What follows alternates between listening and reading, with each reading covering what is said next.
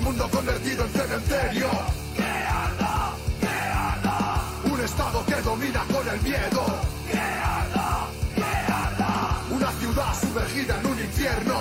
¡Que arda! ¡Que! Se haga la luz y que venga un mundo nuevo y un futuro mejor cuando se apagó el fuego.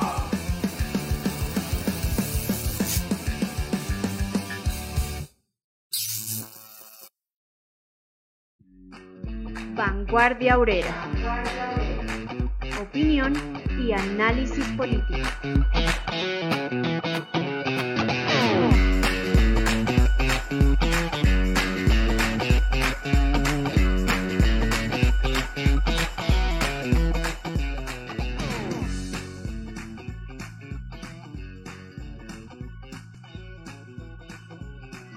El poeta chileno Pablo Neruda quien fue Premio Nobel de Literatura en 1971, le dedicó un poema con ocasión de eh, la lucha de los trabajadores bananeros contra la empresa United Fruit Company, como parte de su gran obra Canto General.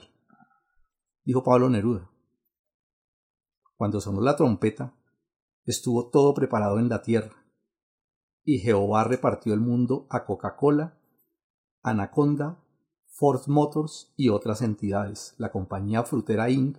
se reservó lo más jugoso, la costa central de mi tierra, la dulce cintura de América. Bautizó de nuevo sus tierras como repúblicas bananas, y sobre los muertos dormidos, sobre los héroes inquietos que conquistaron la grandeza, la libertad y las banderas, estableció la ópera bufa, enajenó los albedríos, regaló coronas de César, desenvainó la envidia, atrajo la dictadora de las moscas, moscas Trujillos, moscas Tachos, moscas Carias, moscas Martínez, moscas Ubico, moscas húmedas de sangre humilde y mermelada, moscas borrachas que zumban sobre las tumbas populares, moscas de circo, sabias moscas entendidas en tiranía. Entre las moscas sanguinarias, la frutera desembarca, arrasando el café y las frutas. En sus barcos que deslizaron como bandejas el tesoro de nuestras tierras sumergidas. Mientras tanto, por los abismos azucarados de los puertos, caían indios sepultados en el vapor de la ma mañana. Un cuerpo rueda, una cosa sin nombre, un número caído, un racimo de fruta muerta derramada en el pudridero. Bienvenidos todos a nuestro programa de hoy, Lecciones de la huelga de las bananeras.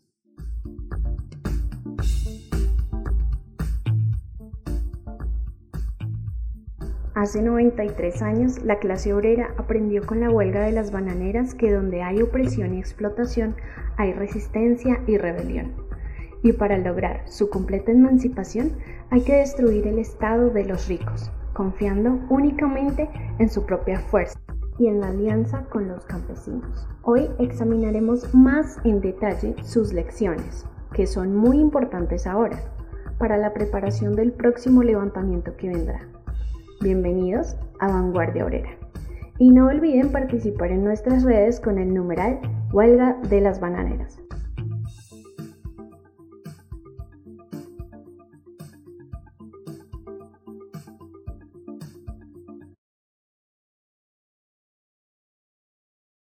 Bueno, nuevamente bienvenidos a todos los que ya nos están acompañando aquí en el programa, los que se van eh, acercando y vinculándose a este eh, programa que hoy dedicaremos a las enseñanzas de la huelga de las bananeras, aquí en eh, la mesa de trabajo con mi compañero José. Muy buenas noches. Muy buenas noches.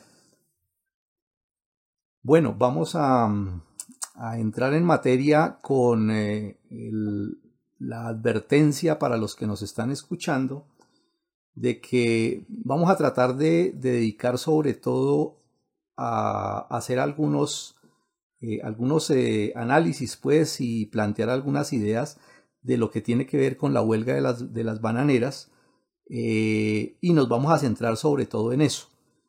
Pero antes que todo, hoy tenemos, claro que sí, el resumen de las noticias más importantes que vamos a escuchar aquí al compañero José que nos va a colaborar.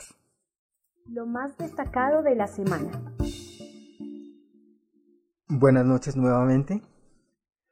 En cuanto a la lucha de masas, en lo nacional, denunciamos las amenazas contra los dirigentes de Sintra Aceites y nos solidarizamos con la lucha de los trabajadores de Indupalma, quienes llevan aproximadamente dos años de lucha, luego que la empresa declarara la liquidación argumentando tener problemas financieros, cuando su verdadera intención es acabar con la convención colectiva, la cual, gracias a la lucha, es hasta el momento la mejor entre los obreros de ese sector y a los capitalistas les ha quedado de para arriba romper la unidad de los obreros. Asimismo, repudiamos la asquerosa actitud machista propia de la burguesía de aprovecharse y abusar en especial de las mujeres y los niños. En el marco de la conmemoración del paro nacional el pasado 28 de noviembre, una joven que pasaba cerca a la manifestación fue agredida sexualmente por parte del SMAT. Es importante además de denunciar, generar todas las medidas de protección entre los manifestantes y prepararse para responder a las agresiones de las fuerzas represivas del Estado. Por mucho tiempo, Colombia es una venta de garaje, en donde no es secreto que ferían al mejor postor las empresas estatales. Nuevamente sale a flote la subasta de la ETB para lo cual con este nuevo intento por privatizar una de las empresas estatales más importantes del país, los obreros, el movimiento social y sindical deben desenmascarar la intención de Claudia López y sobre todo ejercer presión en las calles con la lucha directa y desenmascarar este nuevo engaño por parte de los politiqueros. En lo internacional, en la huelga de, del metal en Cádiz, en España, la CC OO y UGT firmaron un acuerdo por encima de los huelguistas, aunque se comprometieron a realizar el aumento que no corresponde al porcentaje del pliego. Hay puntos que quedaron por fuera de las negociaciones como la disminución de la jornada anual, una muestra de que también allá las direcciones de las centrales no representan a los trabajadores y terminan conciliando con los patrones. La reestructuración del movimiento sindical a nivel mundial es urgente, así como la construcción de la Internacional Sindical Roja. Resaltamos la combatividad de los obreros y llamamos a estar prestos a nuevos levantamientos y apoyar a los trabajadores que se levanten en huelga, exigiendo lo que con esfuerzo se han ganado y justamente merecen. Sobre la política nacional, la semana pasada estuvo plagada de politiquería burguesa. Algunos incautos se sorprendieron con el ingreso de Luis Pérez al pacto histórico, un oscuro personaje vinculado al paramilitarismo y corresponsable de la Operación Orión, una acción criminal realizada en contubernio entre militares y paramilitares en la Comuna 13 de Medellín. Algunos salieron a decir que no todo vale. Pero como lo dijo Revolución Obrera en su editorial del 20 de enero de este año, el pacto histórico es solo un acuerdo politiquero.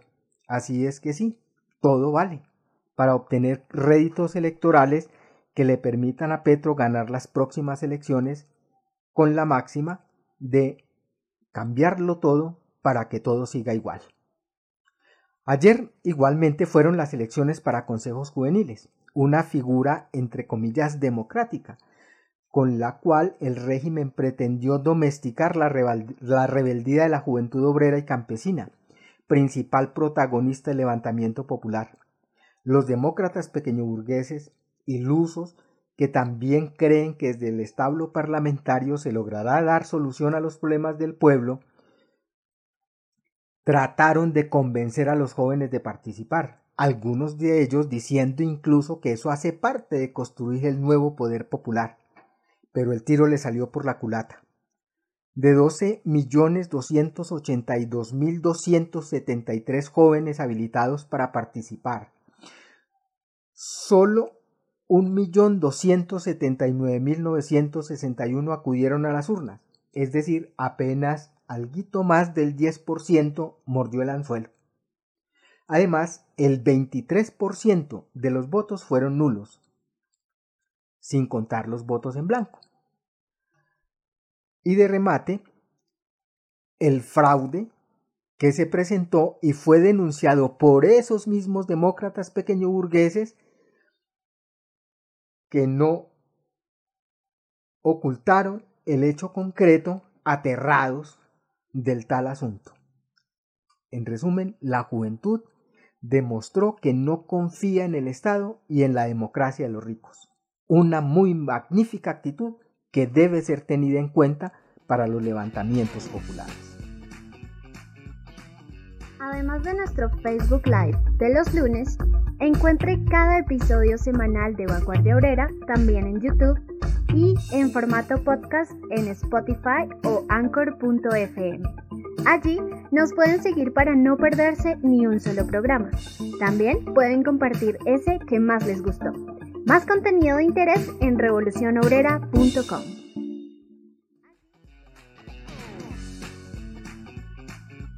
Además de rendirle un homenaje a esa heroica lucha que se presentó precisamente hoy hace 93 años, el 5 y 6 de diciembre de 1928, se considera que fue bautizada con sangre la clase obrera en este país.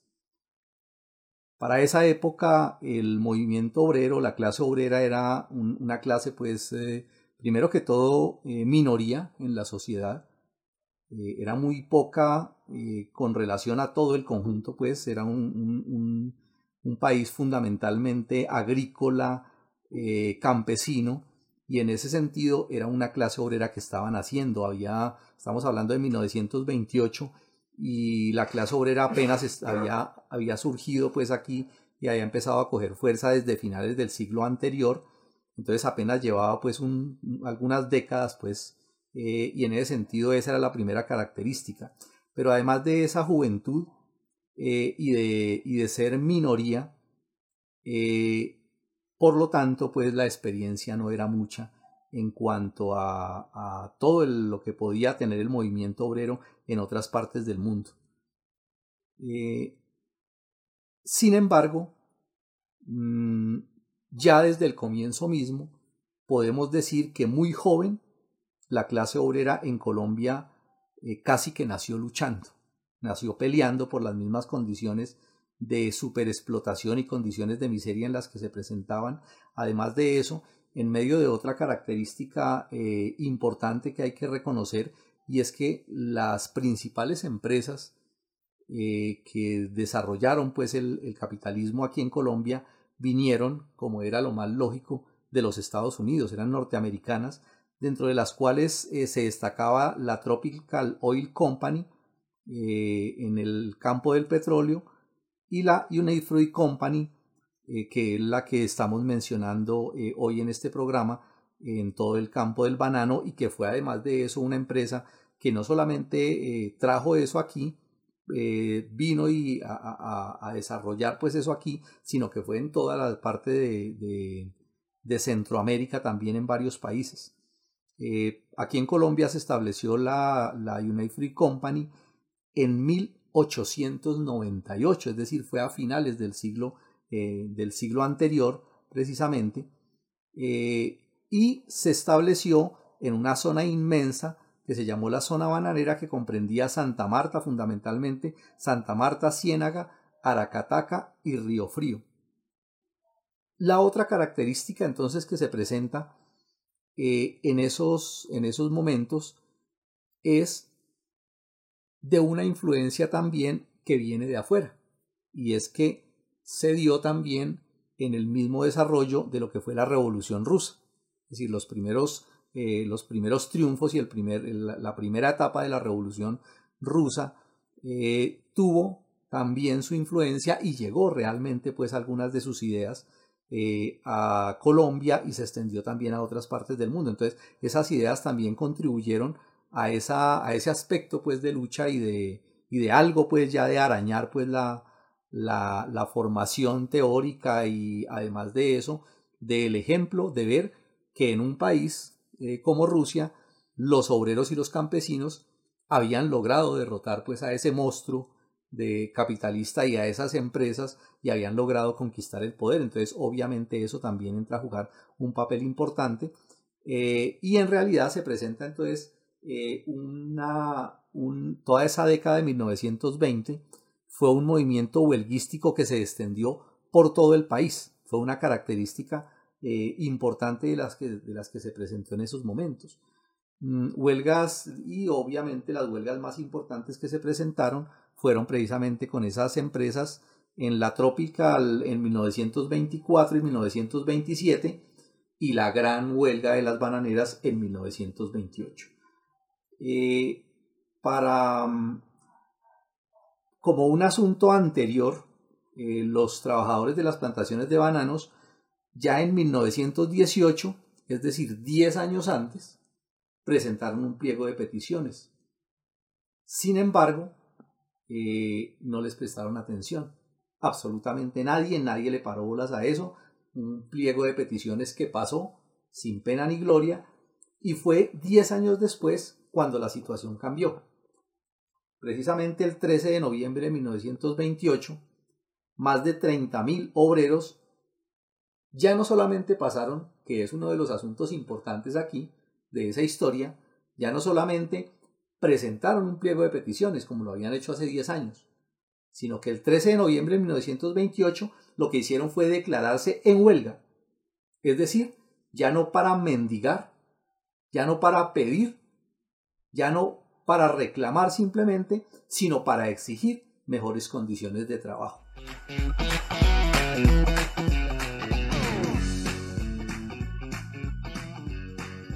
Los puntos que ellos presentaron el 13 de noviembre de 1928 dentro del pliego de peticiones fueron fundamentalmente nueve. El primero, contratación directa con la empresa, es decir, abolir el sistema de contratistas. Segundo, un seguro colectivo obligatorio. Tercero, reconocimiento y pago de los accidentes laborales. Cuarto, habitaciones higiénicas y derecho a un descanso dominical. Quinto, aumento del 50% de los salarios de los que ganaban menos de 100 pesos mensuales. Sexto, supresión de los comisariatos. Séptimo, acabar con los pagos y préstamos en vales que únicamente se podían cambiar en los almacenes de la empresa. Octavo, que les pagaran semanalmente. Y noveno, pedir más hospitales y mejor servicio hospitalario para todos los trabajadores y sus familias.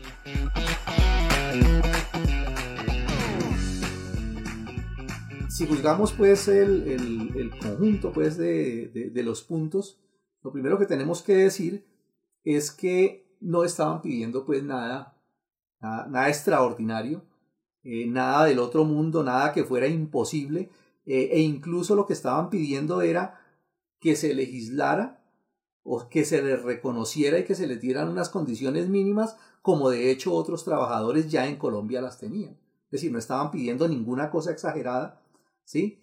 Eh, sin embargo, la empresa eh, se escudaba en un asunto puramente eh, formal y leguleyo, como lo hacen pues en estos momentos, en, en esta época también, y era que ellos no estaban obligados a cumplir con la legislación laboral porque los trabajadores no eran directos empleados de la compañía, sino que era, estaban, era a través de tercerizados.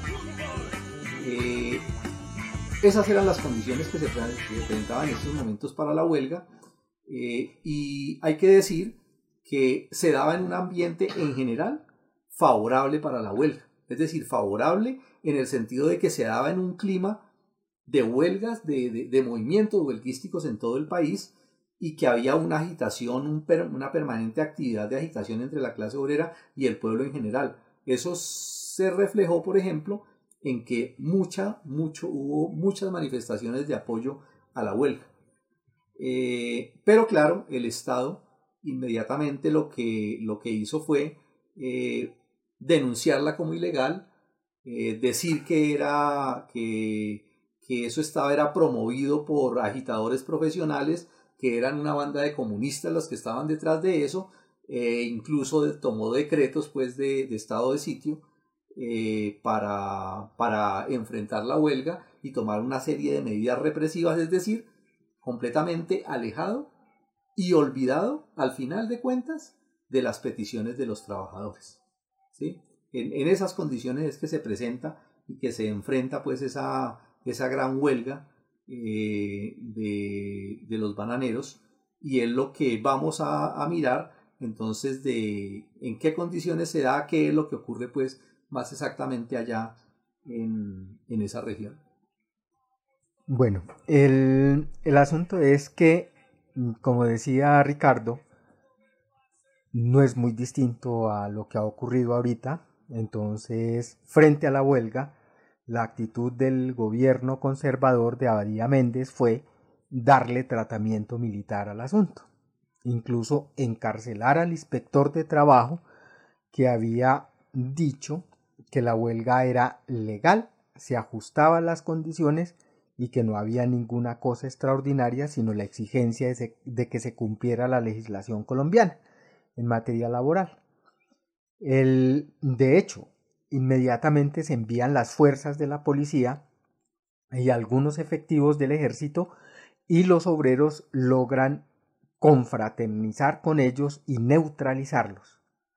De tal forma que después, eh, ya para el 20 de noviembre eh, se había ordenado por parte del gobierno central enviar fuerzas eh, del ejército desde Cundinamarca y Antioquia a militarizar la zona y darle a Abadía y darle al general, al carnicero eh, general Cortés Vargas, poderes de jefe civil y militar en la región. Mm, es decir, montar la dictadura abierta de los militares eh, para sofocar la huelga y los militares en efecto llegan a recoger el banano, es decir, a cumplir las labores de rompehuelgas eh, y a encarcelar a los obreros que se oponían a estas, a estas actividades, eh, las principales protagonistas, entre otras, de esa labor de impedir que los soldados llevaran a cabo estas acciones, eh, tanto para inmovilizarlos como para impedir que, lo, que, el tren, que era por donde salía el banano hacia el mar, eh, fuera transportado, fueron las mujeres. Eh, algo similar hicieron las compañeras de los corteros en el 2009 en la gigantesca huelga que se presentó en Los Ingenios recientemente impidiendo la entrada de los buses a los, a los ingenios. Eh, y el hecho es que desde el principio se prepara una matanza con el argumento de que eran subversivos comunistas y que se trataba era de malhechores, de violadores, de asesinos, eh, con toda, ahorita les llaman vándalos, desadaptados también, pues son los mismos argumentos de aquella época son los mismos que ahorita usa el régimen criminal también para justificar el asesinato. Eh, pero antes de la masacre del día 4 empieza el gobierno a hacerle bulla que dadas las condiciones de la región iba a ser necesario y la peligrosidad de lo que se estaba eh, presentando iba a ser necesario declarar el estado de sitio. Eh, un pretexto, pues realmente ya estaba militarizada la zona y eran los y era el ejército directamente quien ejercía el control permanente, era la bota militar la que ejercía el control permanente en la zona. El 5 eh, se anunció temprano que están en discusión y que muy posiblemente van a decretar el estado de sitio en la región. Y en efecto, el 5 a las seis y media de la tarde hicieron pública la noticia de que se había declarado el estado de sitio en la región y que eh, se autorizaba la ley heroica, así la llamaron, es decir, se le daba potestad al ejército de disparar sobre quien le diera la gana. Y se dio la orden al general de tratar a los obreros como cuadrilla de malhechores y subversivos comunistas. Ese mismo día 5, los militares ya antes de que se emitiera el decreto ya habían convocado a los huelguistas a reunirse en la plaza de Ciénaga en el Magdalena, con el señuelo de que los iban a informar de los avances en las negociaciones del pliego. Mientras tanto, apostaron nidos de ametralladoras alrededor de la plaza. En la tarde y en la tardecita noche, Cortés Vargas emborrachó a los soldados y a medianoche ordenó a los congregados en la plaza, es decir, a los obreros que estaban en la plaza, los obreros, sus familias, eh, sus papás, sus hijos, eh, la plaza estaba repleta, ordena dispersarse o atenerse a las consecuencias. E inmediatamente después dio la orden de disparar. Eh, ráfagas de ametralladoras cegaron la vida de obreros, de sus mujeres y sus hijos. Los testimonios de los sobrevivientes dicen que fueron por lo menos mil los muertos. Algunos hablan de tres mil los asesinados. Eh, la cifra real nunca se ha sabido. Eh, el hecho es que fue una vil masacre, eh, al punto que todos los testimonios coinciden en que los muertos fueron transportados en los vagones del tren y arrojados al mar. para burla de los huelguistas, el asesino dejó en la plaza nueve compañeros como recordatorio de los nueve puntos del pliego de peticiones. Eh, esos nueve fueron los que los diarios oficiales, El Tiempo, El Espectador, eh, reportaron el día 6. Los días posteriores los huelguistas que lograron sobrevivir a la matanza, o mejor dicho, desde el mismo 6 eh, que empieza y se dispersan por la región los, los huelguistas y sus familias, eh, sigue la persecución por tierra y agua. Muchos fueron los compañeros que murieron en Río Frío, Sevilla, Aracataca y otros lugares. Eh, Torres Hiraldo, en Los Inconformes, en el tomo 4 de los inconformes, cita un parte de guerra de un llamado general divisionario Justo Guerrero, donde reporta que el 6 de diciembre sus tropas dieron muerte a 10 revoltosos y dejaron 25 heridos en Sevilla. Informa además que había contratado lanchas y un avión para transportar tropas y armas para cortarles el camino a los que huían de la matanza. Después de la masacre de las bananeras eh, fue motivo, fue de escándalo en el establo parlamentario. y fue, es histórico el, los alegatos del liberal eh, Jorge Eliezer Gaitán, denunciando los hechos, el Partido Liberal en esa época envió una comisión encabezada por Jorge Eliezer Gaitán y tomó los testimonios directos y dejaron en claro que las verdadera cuadrilla de malhechores, asesinos, violadores e incendiarios fueron las tropas oficiales. Mm, eso como en Colombia, mm, las masacres eh, cometidas eh, por las tropas eh, no han tenido consecuencias para los victimarios y aunque se sabía y se puso en claro todo esto, las clases dominantes y el régimen de Abadía premiaron al criminal Cortés Vargas dándole el puesto de director de la Policía Nacional. Eh, Decía Ricardo pues que la heroica huelga y la masacre de los obreros bananeros eh, fueron el bautizo de sangre del proletariado en Colombia.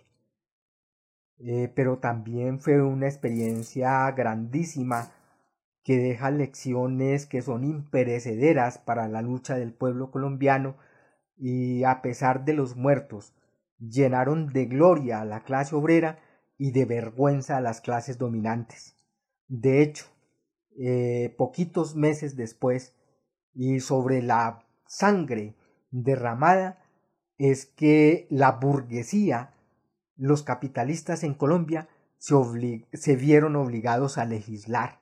Y de ahí viene toda la legislación que luego va a dar vida al Código Sustantivo del Trabajo, dentro de ello el derecho de huelga y otras eh, conquistas que nos costaron sangre, literalmente sangre, miles de muertos. Bueno, José, yo creo que sí aquí es, es bien importante, eh, sobre todo, tener una idea, una idea muy clara de, de, esas, eh, de, esa, de esa visión que se debe tener de lo que fue la huelga de las bananeras. Eh, empezando por eso, ¿no? Porque de, de, una u otra manera se destaca mucho en el, en el recuerdo, pues, de lo que sucedió allí, el concepto no tanto de huelga, sino de masacre. es uno de los aspectos que más, que más se destaca incluso muchos sectores que se llaman progresistas y de izquierda cuando hablan de, de, este hecho histórico, eh, dedican atención especial al aspecto de la masacre y a la denuncia al gobierno de ese momento.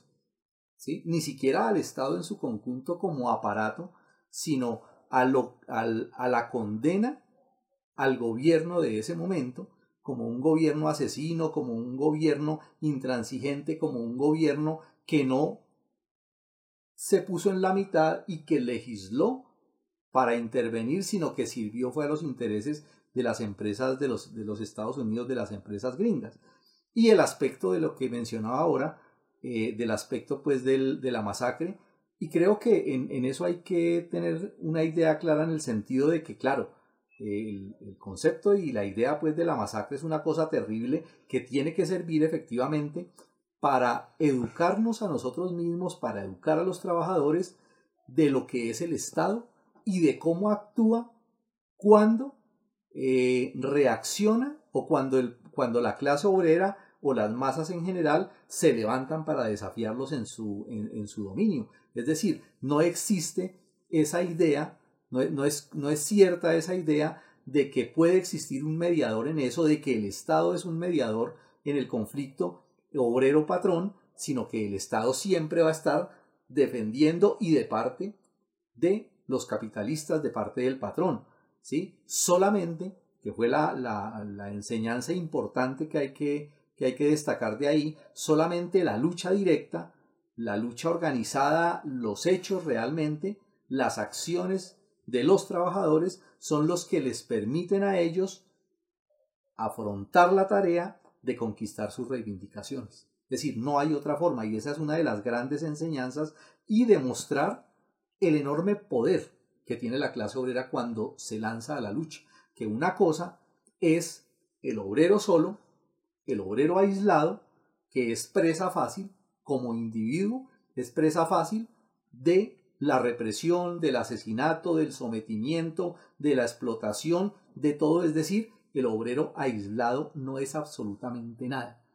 Pero cuando se une, cuando se organiza, cuando se junta y se transforma en una fuerza social, eso le da una característica y una cualidad distinta que es otro de los aspectos que esas huelgas enseñan.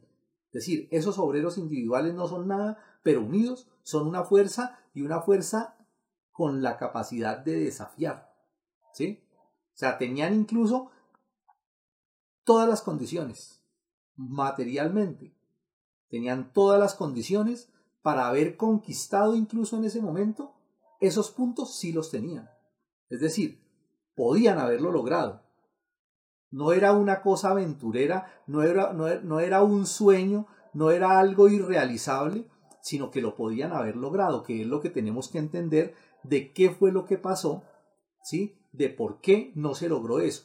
Primero que todo, hay que plantear que el, el, problema principal y la responsabilidad principal no recae en los trabajadores como tal, como prácticamente nunca sucede en eso, ¿no? Los obreros cuando se lanzan a la lucha, cuando se lanzan a una huelga, cuando se lanzan a una, a una revuelta de esas, es gente, es gente que está dispuesta a dar la vida si es necesario por esas banderas. Y eso lo han demostrado y lo refrendaron en esa huelga de las bananeras, ¿sí? Entonces ellos estaban dispuestos y ellos estaban decididos a lo que fuera, ¿sí? Sin embargo, ¿qué falló principalmente? El asunto principal estuvo, como en la mayoría de los casos, en el aspecto de la dirección. Es decir, y la dirección entendida en ese momento como el papel que debía jugar el partido político que existía en ese momento, ¿sí? el Partido Socialista Revolucionario, que desafortunadamente en ese momento era un partido muy joven, apenas llevaba cuatro años de formado, sin mucha experiencia, que no estaba suficientemente cohesionado porque se llamaba Partido Socialista Revolucionario, pero su programa eh, distaba mucho pues, de, lo que es, eh, de lo que es realmente un, un, partido, un partido comunista revolucionario. ¿sí? Entonces había una amalgama y una mezcla ahí de liberales, de socialdemócratas, eh, realmente era un partido pues con muchos defectos, no tenía un conocimiento exacto de la sociedad colombiana, no conocía apenas estaba arañando y apenas estaba, le estaba llegando la doctrina científica de la clase obrera y todas esas limitaciones obviamente los tenían que llevar a cometer varios errores que el movimiento obrero tenía que pagar. ¿sí? Eh, principalmente creo yo que el partido se equivocó al creer que en una lucha de los trabajadores contra el capitalismo imperialista podía contar con el respaldo de algunos sectores de la burguesía colombiana, que es uno de los análisis que se han hecho al respecto, donde efectivamente había algunos, algunos dirigentes pues, del partido que buscaban apoyo en sectores de la burguesía e incluso respaldo en el gobierno. Por otro lado, que el partido no supo analizar la situación objetiva, es decir, se dejó llevar por el entusiasmo, se dice en, en algunos de los escritos del periódico Revolución Obrera, que se dejó llevar por el entusiasmo de las masas, creyendo que podía por ese entusiasmo neutralizar en muy pocos días a las fuerzas militares. ¿Sí? Además de eso, una organización desarmada, es decir, las masas pues desarmadas frente a unas fuerzas armadas que se iban a ir contra ellos. Ellos no creían, ellos no, no tenían, no, no, no les cabía en la cabeza la idea de que los soldados podían disparar contra esos obreros desarmados y por lo tanto no se prepararon para eso. Y el partido no actuó como un solo hombre, se dividió en una, en una acción que debía actuar como, con, con mucha coherencia, con mucha unidad y la realidad fue que varios orientaron trabajos en distintas direcciones y eso también lo debilitó. Eh, me parece muy importante la carta que se menciona, la carta que mandó la Tercera Internacional, donde le escribió al partido posterior a la masacre, sacando algunas enseñanzas, que las más importantes las podemos ver en este, en este sentido. La primera, que lo que mencionaba ahora, una ausencia de un cohesionado y claro partido comunista.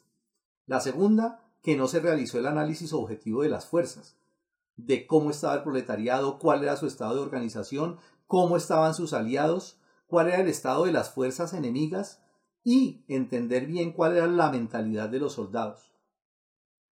El otro aspecto que faltó ampliar mucho más la solidaridad a toda la población y a todas sus organizaciones, es decir, que había que ampliar mucho más ese trabajo, que tenía que entenderse que había que se había generado un conflicto que trascendía lo puramente reivindicativo, que era una, una lucha mucho más allá de una simple, una simple lucha económica, sino que se estaba enfrentando, era una política de Estado y que por lo tanto para que los obreros de las bananeras triunfaran en esa huelga, se necesitaba la unidad de toda la clase obrera y de la población y de las masas que lo respaldaron. Era una lucha ya contra el Estado, no era una lucha solamente contra la empresa, sino era contra el Estado que estaba de parte del lado que respaldaba y que no estaba dispuesto a enfrentar a la empresa imperialista. Entonces había que generar todo un movimiento social de solidaridad y de fuerza y de disposición para, para organizarlo y en eso, en eso se falló también. Eh, Destaca también la Carta de la Internacional que no se tuvo en cuenta el trabajo de descomponer al ejército. Eh, literalmente en, en la parte de la carta dicen frente a la necesidad de un trabajo sistemático en el ejército lo siguiente. Dice la Tercera Internacional, hay que conquistar la simpatía de los soldados. Es una condición del éxito para la lucha de la clase obrera y campesina. Esto es relativamente fácil en Colombia, puesto que el ejército es formado en su gran mayoría por campesinos y obreros, cuyos intereses son los mismos que los del proletariado y los campesinos en lucha. Entonces destaca la importancia de hacer ese trabajo allá y en eso considera la internacional en la carta que se quedaron cortos aquí. Eh, igualmente, eh, mm, a propósito de lo que decía ahora, de hacer una separación absoluta entre lo que es una huelga económica y una huelga política. Es decir, siempre se mantuvo la idea de que esa era una lucha, una lucha simplemente económica y no. Eso había trascendido, se había transformado en otra cosa y había que tratarlo de esa manera para entender la magnitud y el calado de esa huelga que se estaba presentando y cómo había adquirido un carácter político. Eh, y el otro aspecto que destaca es que el partido se equivocó al pensar que el Estado podía actuar como un árbitro imparcial. ¿sí? Eh, es decir, la idea pues esa de que había que apelar al Estado para que interviniera y mediara en el conflicto obrero-patronal. Por cierto, pues tiene mucho que ver con lo que estamos hablando ahora. Y si uno mira todo este conjunto de, de análisis y de planteamiento y toda esta situación, tenemos que ver paradójicamente, paradójicamente, como que hablamos de esa realidad y como que estuvieran viviéndola ahorita, ¿sí? Que es una de las cosas, pues, que es bien interesante y de las cuales podemos sacar eh, muchas, muchas enseñanzas. En efecto, eh, porque pareciera eh, que no se hubiera aprendido y no tanto por los trabajadores, eh, sobre todo por los que se dicen representantes de los trabajadores, esos falsos comunistas, esos falsos amigos del pueblo, eh, los moires y toda esa gente que se dicen eh, los progres, en fin, los humanos, bueno. y creo que es necesario enfatizar en el primer asunto y es que el Estado y las instituciones de los capitalistas no son amigas del pueblo. El Estado y sus instituciones no son árbitros imparciales entre el pueblo y sus enemigos. No, el Estado y sus instituciones son los representantes del enemigo, del pueblo y de los trabajadores. Mm, esa idea es muy importante porque es lo que a diario vomitan las escuelas que están al servicio de los capitalistas. Entonces crean en los trabajadores la ilusión de que es que el ministerio es imparcial y que se llama Ministerio del Trabajo. Incluso algunos compañeros dicen es que es nuestro ministerio y le exigen a un a uno de los representantes del paramilitarismo como aunque el custodia Cabrero, Cabrera ahorita dice que cumpla su trabajo. No, el hijo de perra está cumpliendo su trabajo como es, como representante de los capitalistas, como defensor de los capitalistas. Y los otros, eh, que no aprendieron nada de la, de, la experiencia, entonces lo mismo, ¿no? Eh, democratizar la policía, sacarle el Ministerio de Defensa y volverla una cosa civil. que la maneje pues el, el Ministerio de Gobierno. Es como si las balas estuvieran o en el Ministerio de Defensa o en el Ministerio de Gobierno no asesinaran. Eh, que es una idiotez, ¿no? Eh, todo esto. No, el Estado no puede ser un árbitro imparcial. El pueblo y la clase obrera, los campesinos no pueden estar clamando a que el Estado vaya y los proteja como hacen, como se ve ahorita, incluso el ejército mata por la noche y al otro día la gente está diciendo que el Estado y los dirigentes esos, que el Estado venga y nos proteja, cuando el Estado es, les proporciona las guardias y toda esa cosa, es decir, los guardaespaldas, y esos son los que, los cómplices en el asesinato de los dirigentes. No, eso es una idea errónea que toca que ya tenemos la experiencia desde esa época de que en el Estado no se puede confiar en ninguna de sus instituciones.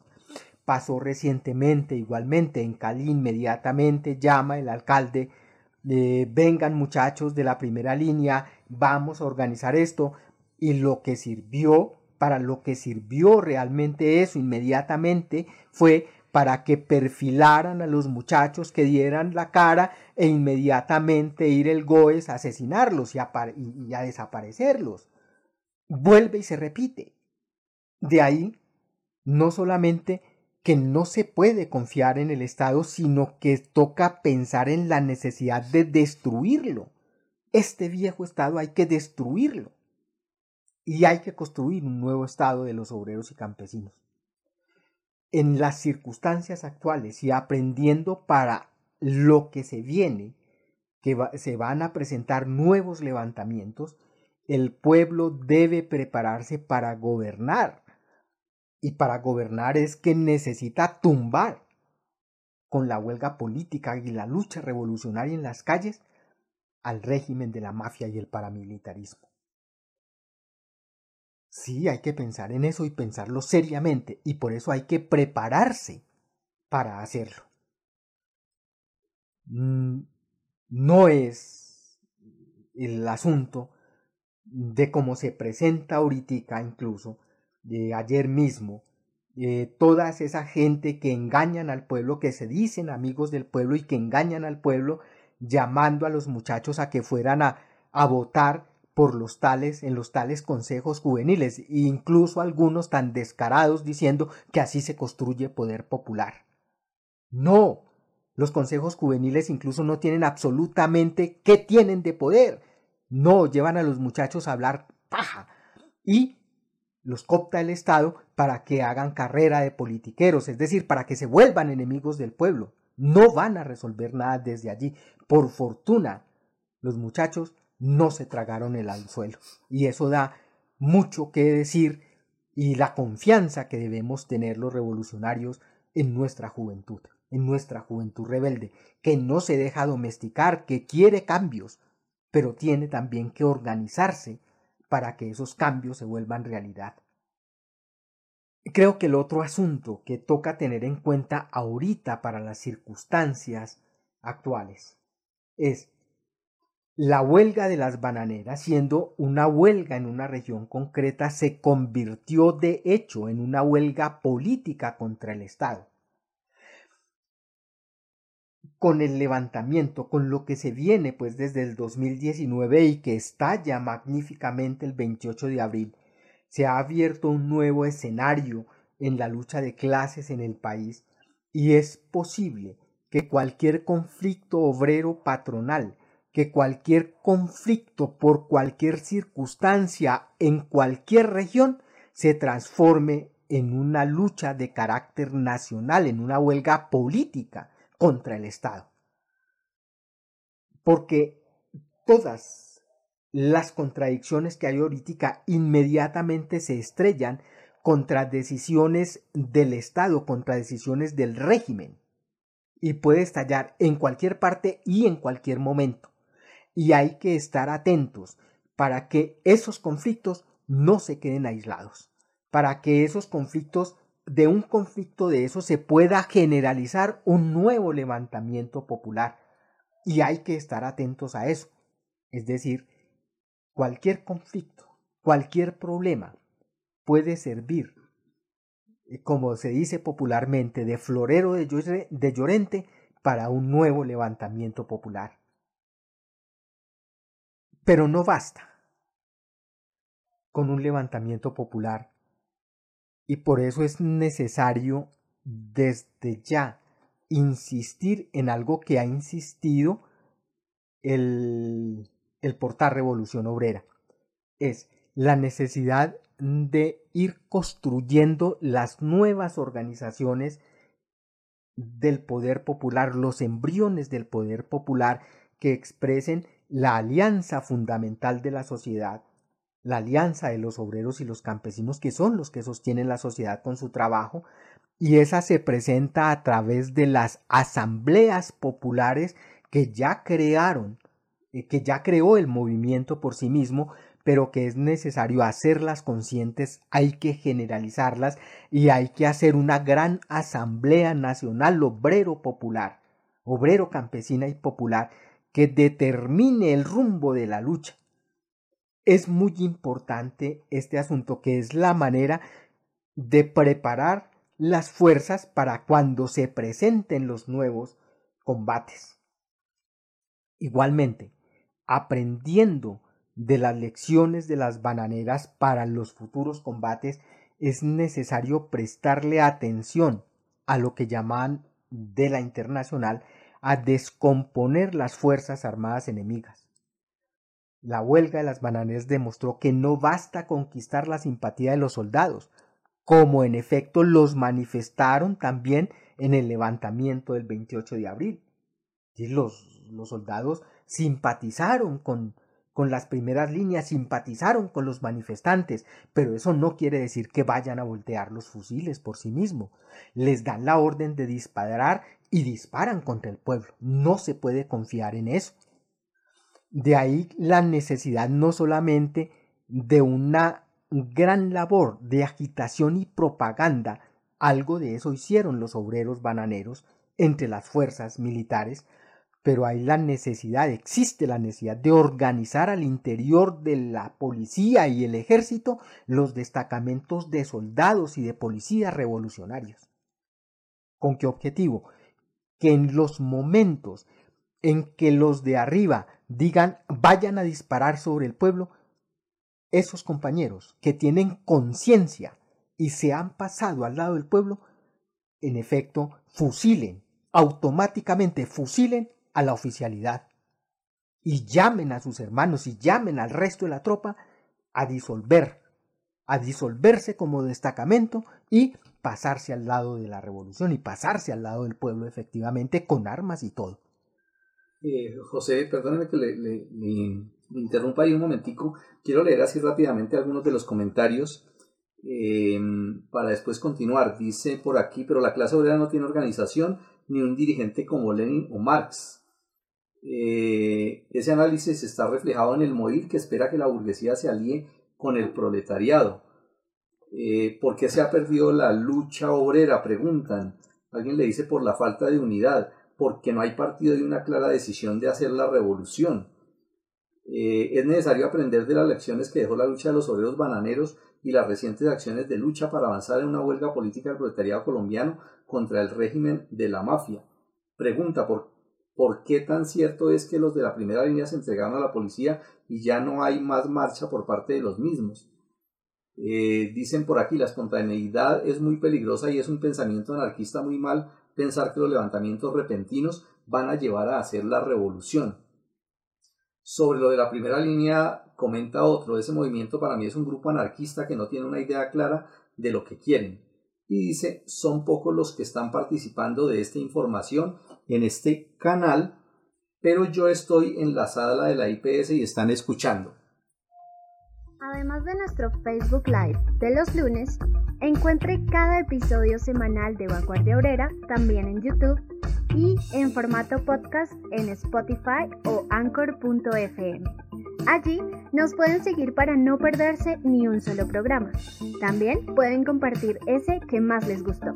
Más contenido de interés en revolucionobrera.com. Bueno, todos estos interrogantes eh, y muchos otros que pueden surgir cuando hablamos de política y de la situación actual, eh, tendremos que despejarlos, pero es, es bien interesante ver cómo se relaciona esto con lo que podemos extraer del tema que estamos tratando, es decir, qué podemos aprender de esa huelga de las bananeras y con relación a la situación en la que estamos ahorita para poder responder algunas de esas inquietudes las que se puedan responder. Eh, sí, eh, justamente porque un levantamiento y un estallido por sí solo no va a producir, no, de ahí no va a generarse la revolución, porque la revolución hay que organizarla, es decir, se necesita que el pueblo, es decir, que los obreros y los campesinos estén organizados, que tengan formas, incluso que en el momento puedan, en que se presente un levantamiento, puedan en efecto no solamente tumbar al régimen en las condiciones actuales, tumbar al régimen de la mafia, sino establecer un nuevo gobierno e incluso que eso sirva de preparación para destruir por completo el Estado, el viejo Estado de los explotadores.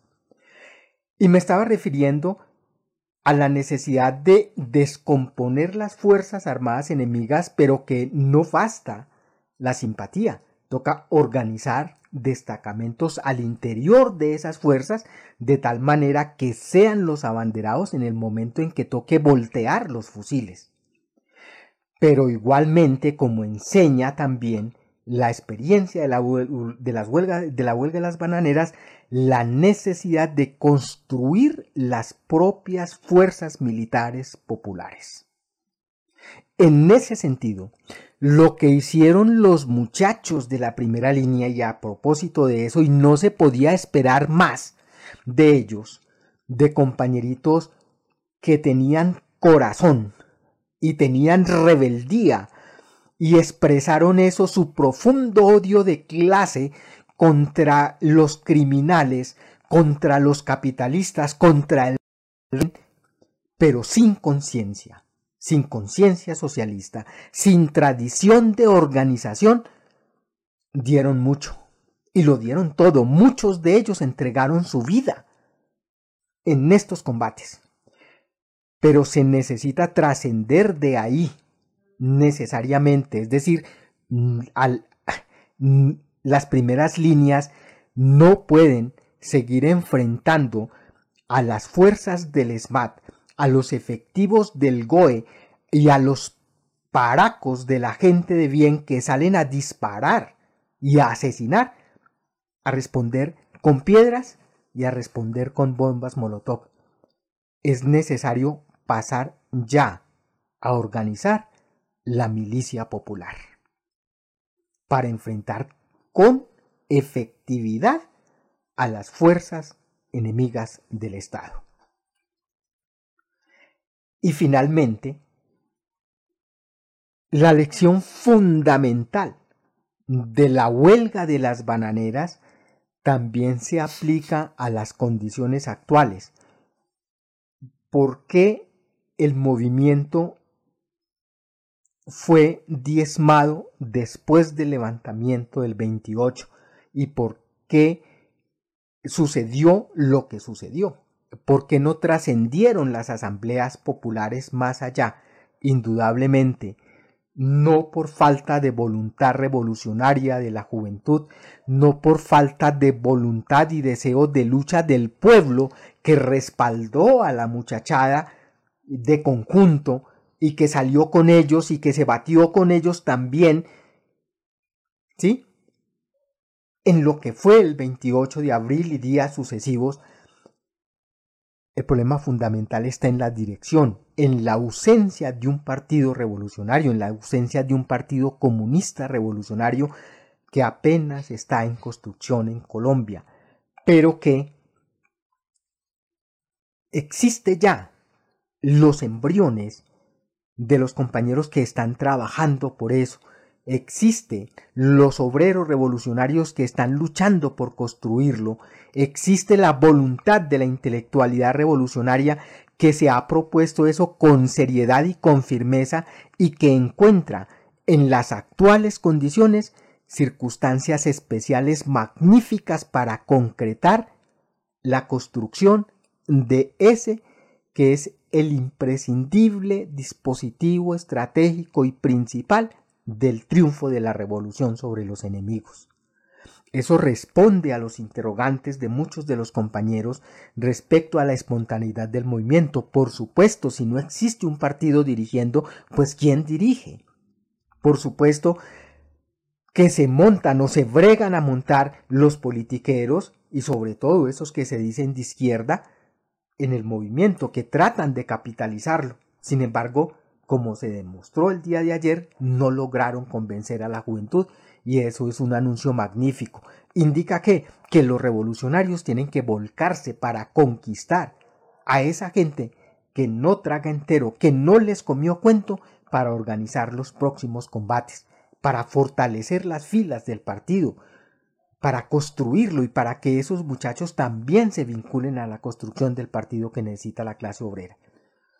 Eh, yo creo que ahí es, es, bien, es bien importante tener en cuenta esto. Mm, el, eso que se está mencionando del elemento consciente eh, es lo fundamental y es la principal enseñanza que nosotros tenemos que sacar de esto. No solamente del, de la huelga de las bananeras, que ya, ya lo hemos desarrollado ahorita, sino efectivamente de lo que se presenta aquí en cualquier parte del mundo. Es decir, aquí en la, en, antes del, del, gran paro, del gran levantamiento que hubo en Colombia, eh, estuvo también lo de Chile. ¿Y qué pasó con lo de Chile? También eh, todo eso se, se to, todo ese caudal y toda esa posibilidad que tuvieron de grandes conquistas eh, lo acallaron con una constituyente.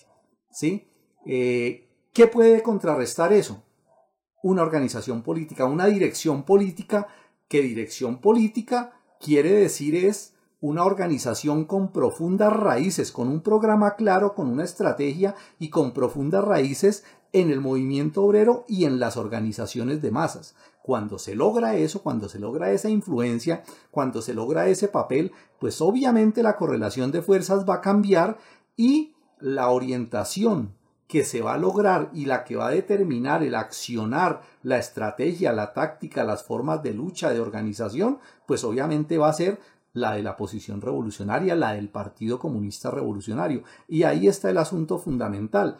Y eso se va a reflejar necesariamente en la existencia en el movimiento sindical, por ejemplo, de un sindicalismo revolucionario, de unas organizaciones sindicales fuertes, cohesionadas, con un plan de lucha y con un programa de lucha a nivel sindical que se va a reflejar también en fuertes federaciones y posiblemente en central, en central sindical roja, que es lo que tiene que desarrollarse aquí. ¿Sí? Pero claro, si lo juzgamos con lo que tenemos ahorita, tenemos que decir, no hay fuerzas.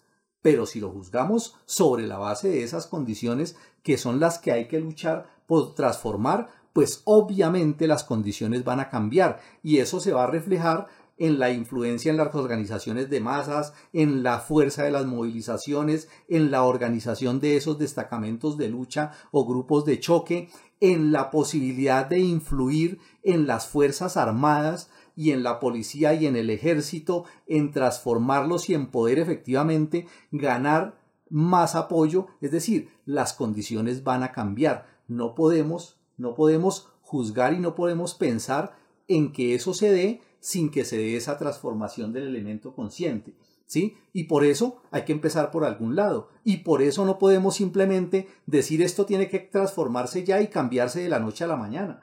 No es un, es un programa y es un plan de lucha que hay que desarrollar y para eso pues todos tenemos por ejemplo lo que está, lo que, lo que está proponiendo pues la Unión Obrera Comunista o lo que proponen también otros partidos y organizaciones que hay en Colombia y en otras partes del mundo. ¿sí? Entonces es sobre la base de, de, eso que hay que aferrarse a esas enseñanzas y lo vivimos, ¿no? Los que conocieron la, la época, por ejemplo, del sindicalismo independiente, en la década del 60 y 70 eh, del siglo anterior saben de lo que estamos hablando. Es decir, de un movimiento sindical fuerte, cohesionado, de huelgas efectivamente que conquistaron grandes reivindicaciones, grandes transformaciones y que todo eso se fue a la borda porque se impuso en el movimiento sindical una línea burguesa, un sindicalismo burgués arrodillado, claudicante.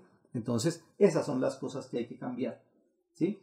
Eh, no sé si tenga, José, algún, alguna última, algún último comentario ya para cerrar. Eh, sí, no hay salvadores supremos. El interrogante, pues, de, de, de muchos, y que qué hacemos y que no, nos toca a nosotros mismos, no existen. Es decir, cada uno de nosotros tenemos que contribuir con lo que sabemos a transformar la situación. Nadie la va a transformar sin nuestra actividad, sin nuestro trabajo. Si nosotros mismos no nos convertimos en multiplicadores de la conciencia y de lo que ya aprendimos, así sea poquito, si no lo transmitimos al resto de, de los trabajadores y, y, de las masas. Muy bien, compañero, muchas gracias. Eh, muy buena toda la, discusión, los aportes que hay en el chat. Desafortunadamente, pues ya se nos acaba el tiempo. Eh, esperamos que hayamos contribuido en esas ideas y en ese gran homenaje que hay que darle a esos aguerridos obreros de la huelga de las bananeras, que por cierto, eh, hay mucha gente que ya los olvidó, ya no les interesa, ya no les hacen ese merecido homenaje. Los recomendados de Vanguardia Obrera los lunes. Los invitamos finalmente a que eh, consulten el folleto Aprender de la huelga de las bananeras, que está subido en el portal de Revolución Obrera, y un documentos importantes como las bananeras de Gabriel Fonnegra, eh, un documento importante en testimonios y otro que les queremos recomendar, Masacre de las Bananeras con las palabras olvidadas. Es un documental. Muchas gracias por sus aportes. Los esperamos en la próxima emisión de Vanguardia Obrera. Vanguardia Obrera. Opinión y análisis político.